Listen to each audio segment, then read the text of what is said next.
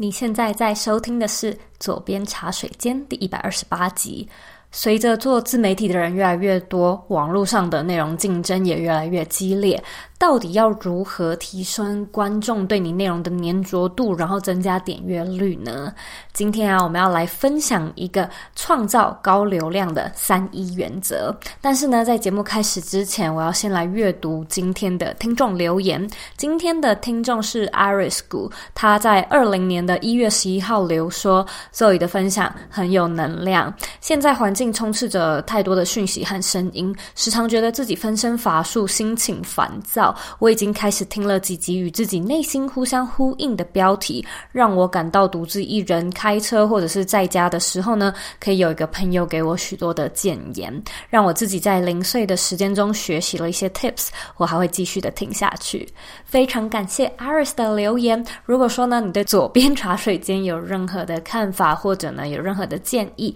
我都想要麻烦你，拜托花一点时间订阅这个频道，并且呢，呃，在 iTunes Store 或者是我的网站上面给我们留言，给我们评分，也记得呢把这个节目分享给身边你认为会有需要的人，或者是你认为很重要的人。那我们现在呢也有一个脸书的私密社团，你也可以在脸书上面直接搜寻“理想生活设计”，就可以找到我们，并且加入这个社团。那我们在社团里面呢讨论有关远距工作、自我成长还有个人品牌经营相关的议题。如果说呢你对这些议题感兴趣，欢迎你加入。这个大家庭。那在今天的节目里面呢，我会跟你分享三一原则，嗯，到底是什么？它们分别代表的意思，以及呢，我会做一些案例的说明，来帮助你更加的了解。那如果说呢，你想要看影片版本的话，我们其实现在做了一个 YouTube 的影片版。如果说呢，你觉得用阅读文字的方式比较清楚的话，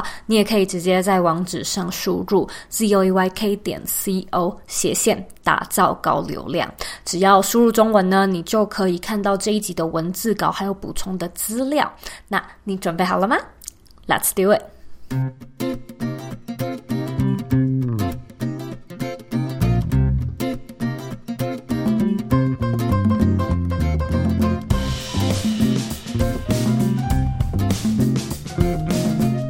我是周怡欢迎你回到茶水间。今天呢，我要来介绍一个我们在做 content planning 的时候很常使用的一个 tips，叫做三一原则。那它们呢，分别代表 educate、entertain，还有 engage。呃，翻成中文呢，其实就是教育性、娱乐性，还有。呃，参与性质的内容。那其实讲到这边，你可能就会觉得说，诶，我大概好像听过，我好像也都知道，呃，在做内容的时候要秉持着这些原则才会吸引人。但是很多时候，包含我自己在内，做内容行销做久了，就会忘记这些原则，那导致我们很容易一股脑、一头热的栽进自己想要做的主题里面，却没有呢考虑到对观众来说，这样的内容到底有没有吸引力。那现在呢，我们就来聊一聊这三个原则的做法，还有其他人的案例。第一个呢，就是 H K，它是有教育性质的内容。那有教育性质的内容呢，代表你在做的分享是对其他人来说有启发性的、有含金量的、有知识或者是有技术可以去学的，呃，或者是说有观点可以让观众参考的。那我个人认为呢，有教育性质的内容，其实某方面来说还蛮有票房保证的。呃，所谓的票房保证呢，指的就是说它能够有一定的观看量。毕竟会来看你内容的人呢，大部分就是已经有非常明确、有一定的需求了。例如说，他就是特别想要学习理财，他才会来看理财的内容；他就是特别想要学健身或者是塔罗占卜，他才会挑选这样的内容来看。那这样的观众呢，其实他也是希望能够从你的内容里面呢，获取到一些知识，萃取到一些精华嘛。另外，我自己也觉得。大约从二零一九年开始啊，网络上其实有越来越多的学习资源，还有线上课程。那很多人其实也患了一种学习成瘾、学习上瘾的疾病，很可怕。一直会觉得说，如果自己没有去听到一些新消息、新知识、新工具，就会很没有安全感。那因此呢，市面上也会有一定的消费族群，专门是在这样子寻找干货、寻找知识的。那这也是为什么呢？有很多人都会开始用内容教学的形式来去做呈现。例如说，你可以看到有越来越多的网红啊，可能除了自己有在接业配之外，他也会开始在教人家怎么样去拍影片、怎么样修照片等等。那推荐几个我自己有在追踪的教育性质的频道，例如说台湾很有名的财鼠兄弟，就是一组呢讲投资理财的双人组。那他们分享的东西很扎实，有的时候其实蛮难的。那每当我看完他们的节目的时候，我都会有一种好像真的有学到东西的一种爽感，因为真的蛮有难度的。那除了这种比较硬、比较干的干货内容之外呢，我自己其实偶尔也会看一些软性的教学内容，例如说美妆或者是穿搭。像是呢，我最近就蛮常看一位国外 YouTuber 的穿搭影片，这个 YouTuber 叫做 Lydia Tomlinson，她是一个英国女生。其实我平常是不太会去看穿搭或者是生活打扮类的影片，但是呢，从她的影片里面，我真的可以获得一些。搭衣服的 idea，那这样虽然不是一个非常深度的知识或者是技巧，不过如果说啊，你的内容是走比较生活类的主题，你也许呢就可以朝呃思维启发或者是获得灵感这样子的一个切入点去思考，你可以怎么样把你的内容做成教育性质的内容。想要做出 educate 的内容呢，有几个比较简单的方式。第一个呢叫做步骤法，第二个呢叫做归纳法。以步骤法来说呢，只要你能够将当前的题材做一个顺序上的统整，观众呢就可以以比较有系统化的方式去消化你的内容。举例来说，假设呢你的频道是在讲有关美妆或者是保养类的主题，那除了单一介绍每一个不同的产品之外，其实你也可以思考一下，呃，怎么样去介绍保养的程序。例如说呢，我们应该要先上化妆水，再去上精华液，再去上乳霜品等等之类的。这样呢，你就可以顺道的解释一下为什么要使用这样的顺序。也有可能是因为化学呃分子上的大小不同，所以吸收的效果不一样。那这样一来呢，原本非常生活化的内容，就可以加上一些科普的小常识在里面。那以归纳法来说呢，方法就是变得更简单。例如说呢，你可以做一个二零二零年的必读五本好书，或者是什么成功人士必有的五个习惯，像这样子呢，其实都是归纳法的一个例子。以成功人士的习惯来说啊，他可能就会是呃积极呀、早起、阅读、目标明确、谦虚等等之类的。你可以用一个简单的归纳法去做一个。内容的呈现手法，然后呢，再将你归纳出来的方式做一个更深度的延伸，甚至可以去拿来做其他的题材嘛。向外延伸呢，你就可以再去定义说，诶，呃，积极主动到底是什么样的积极主动？要怎么样才可以做到积极主动？因此呢，我觉得各行各业其实都有一些可以深度去钻研的学问。如果说你一开始不知道要怎么样把内容用 educational 的方式去呈现的话，你可以先去思考怎么样去步骤化，还有怎么样去归纳你的内容。二，entertain，entertain 呢，其实就是娱乐性质的内容。那这个内容啊，顾名思义就是让观众觉得很好笑、很逗趣，或者是被娱乐、被疗愈等等。早期的 YouTube 节目其实刚盛行的时候啊，最容易获得高点阅率的内容都是比较搞笑、恶整或者是无厘头的内容。最主要的原因呢，是因为我们大家上班都很累，没有人会想要在下了班之后呢，还要再特别去花脑力来学习跟思考。大脑呢，进入所谓的 beta 的这个状态的时候啊，脑部其实是最放松的，所以每一个人下了班或者是一整天很累之后，都会想要寻找最放松的内容，因此呢，在 YouTube 来说，早期啊，YouTube 是以娱乐性质的内容居多，Podcast 则是比较以学习的主题为主，是直到近期才有稍微有一些改变。那我个人其实平常比较少去涉猎娱乐性质的内容，可是呢，我也可以举例一些我自己蛮喜欢的节目。第一个呢，就是一个加拿大的 YouTuber，他叫做 Lily Sign，他是一位印度籍加拿大人，他是一个讲话速度极快，而且又超级好笑、非常非常有梗的一个 YouTuber。他真的是一个我少数会一直观看，而且还会笑个不停的创作者。他通常分享的内容是一些生活时事有关的主题，总是可以让我看了哈哈大笑。所以，如果说你想要参考的话呢，你也可以在下方找到连结，或者是原文找到相关的延伸连结。那第二位呢，是一个叫做 Binging with Babish 的料理节目，这个频道，嗯、呃，这是一个蛮幽默的美食频道，主要是因为 Babish 这个主持人，他是一个主厨，很会煮菜，也很会拍影片。他总是可以用节奏很快的方式去加入一些很有趣的旁白，配上很美味的画面，就会让你想要一直看下去。那这里再举一个例子，就是我最近呢有追踪一位台湾的插画家，叫做李白，他的 IG 呢叫做街头故事，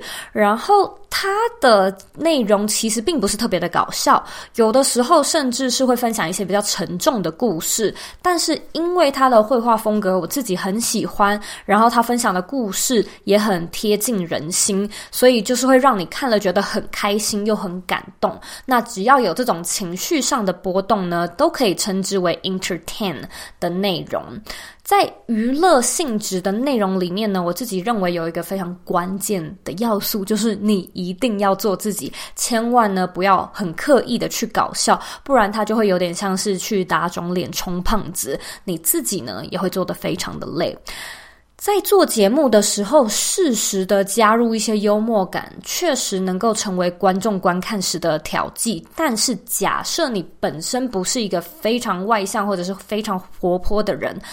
我其实不觉得你一定要用非常国片耍宝的方式才可以去讨观众欢心。相反的呢，我刚才举的那个 Babish 料理节目的例子啊。这个人呢，他其实非常少在他自己的影片中露脸，然后他也不会刻意的加上一些奇奇古怪的搞笑特效。他通常呢都是用 voice over 的方式去加上一些搞笑的台词，或者是用声音说故事的方式去说笑话，带入一点幽默感。那我们如果想要做 entertain 的内容，到底要怎么样去着手呢？嗯，其实这个有一点点难倒我，因为我本身并不是一个特别知道要如何去做娱乐性质内容的人。但是呢，我相信想要尝试娱乐内容的人，我们也可以把它简单的分成两个方式，分别是前置跟后置。前置的意思呢，其实就是事前的准备嘛，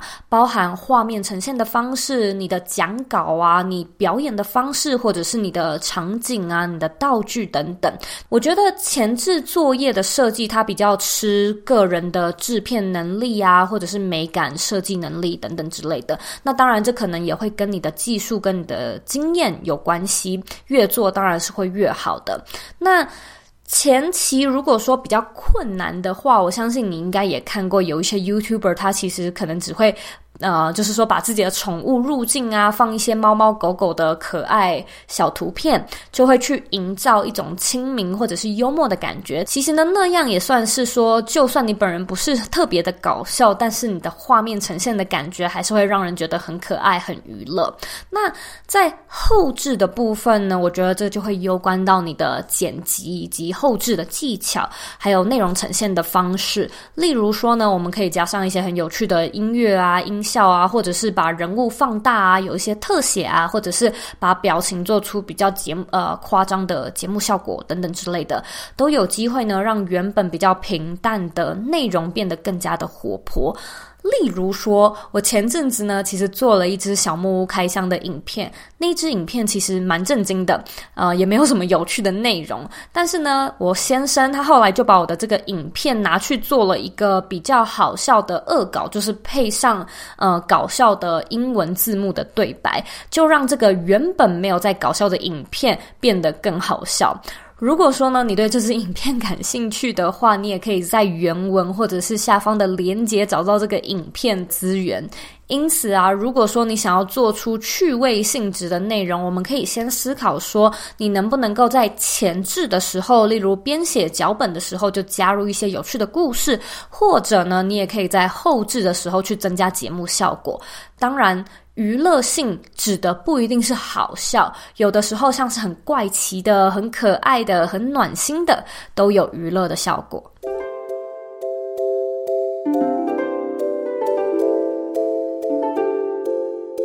新年的到来呢，总是会让我们迫不及待的想要学一些新东西。可是呢，有这么多东西要学，又要如何做到专注并且学以致用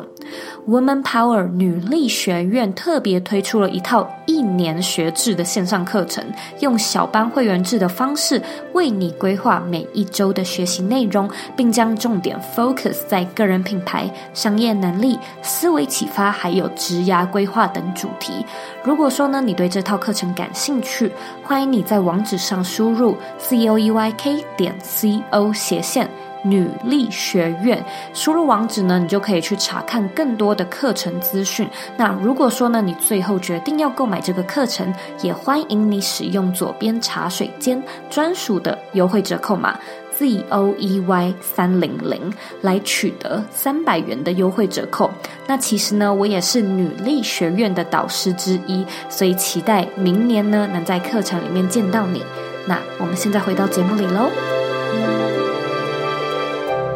三 engage 有话题、有参与感的内容。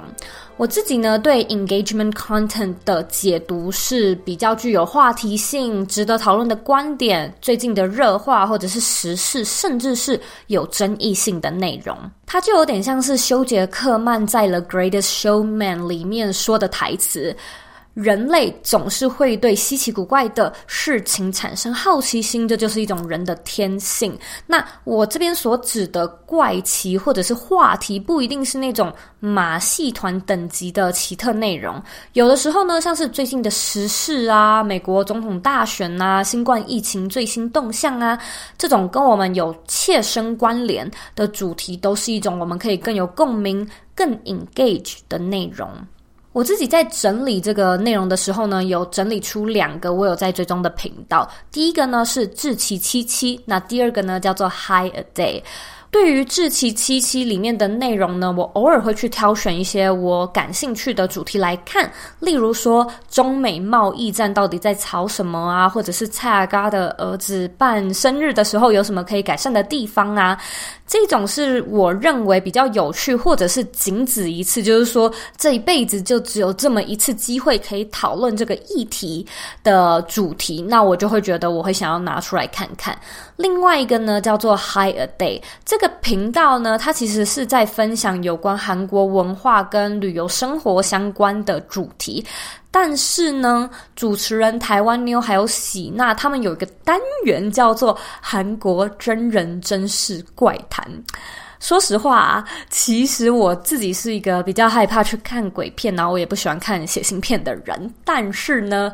那一系列的主题真的是会让人很不小心一集接着一集就这样看下去。尤其是啊、主持人台湾妞她的口才很不错，所以她讲案件的时候就是条条有理，然后又分析的很清楚。看这一系列的题材，真的有点像是在看蓝色蜘蛛网的感觉，所以就是会让你有一种我不想看了，我不想再看了，但是你还是一直不断的看下去的感觉，非常非常的有意思。而且只要你仔细观察的话，你就会发现他们这个真人真事怪谈的单元，比起其他他们有在做的主题的观看率是高出五到十倍的，可想而知，你就可以知道人类对于这种特别的议题是多么的无法自拔。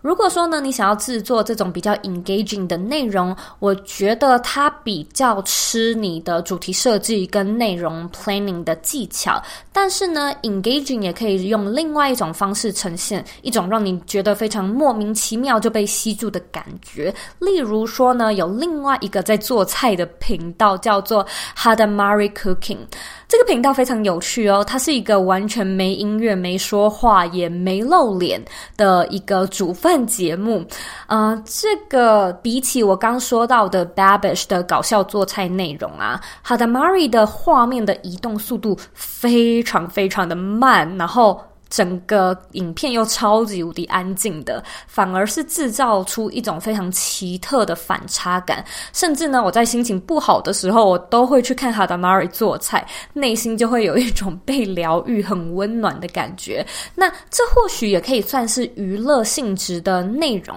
不过说它。并不是特别具有什么刺激的笑料，它反而是一种非常温柔的安抚感，就是让你很想要一头栽进去继续看下去。那 engaging 的内容有没有什么比较简单的起步方式呢？我认为啊，我们也可以从两个方向着手。第一个呢是要做够痛的内容，第二个呢是要做极端的内容。如果说你有在接触内容行销的话呢，你一定听过“痛点”这个字。痛点呢，代表你的观众内心的担忧，或者是他们的不安，想要去解决的需求。例如说呢，我们在之前第一百一十六集的左边茶水间来宾 Tiffany 呢，她是一位在分享有关日本文化还有日文教学的影片的创作者。那她说过，她曾经做过的爆红内容有日本人对同志议题领养小孩的观点，还有呢，日本女生在联谊的时候可能会使用的小级，那这些内容呢，对观众来说可能都是比较有痛点、比较极端的案例，或者是说呢，他可能平常是比较少能够去接触到的。另外呢，在我们第一百二十三集的来宾艾琳，她也分享过她自己的爆红内容呢，是去揭开韩国代购的幕后流程。那这样的内容绝对不是说非常的洒狗血或者是很夸张，但是呢，它确实是一些我们观众啊平常接触不到、没有办法获得的资讯。因此，痛点内容不一定是要是那种很伤人啊，或者是游走法律边缘的内容；极端的内容也不一定要是新三色的内容。重点还是说你要怎么样去 draw attention，重点还是说你要怎么样去 draw attention，你要怎么样依照呢你现在有的题材去延伸出对观众来说可能有意思的内容策划。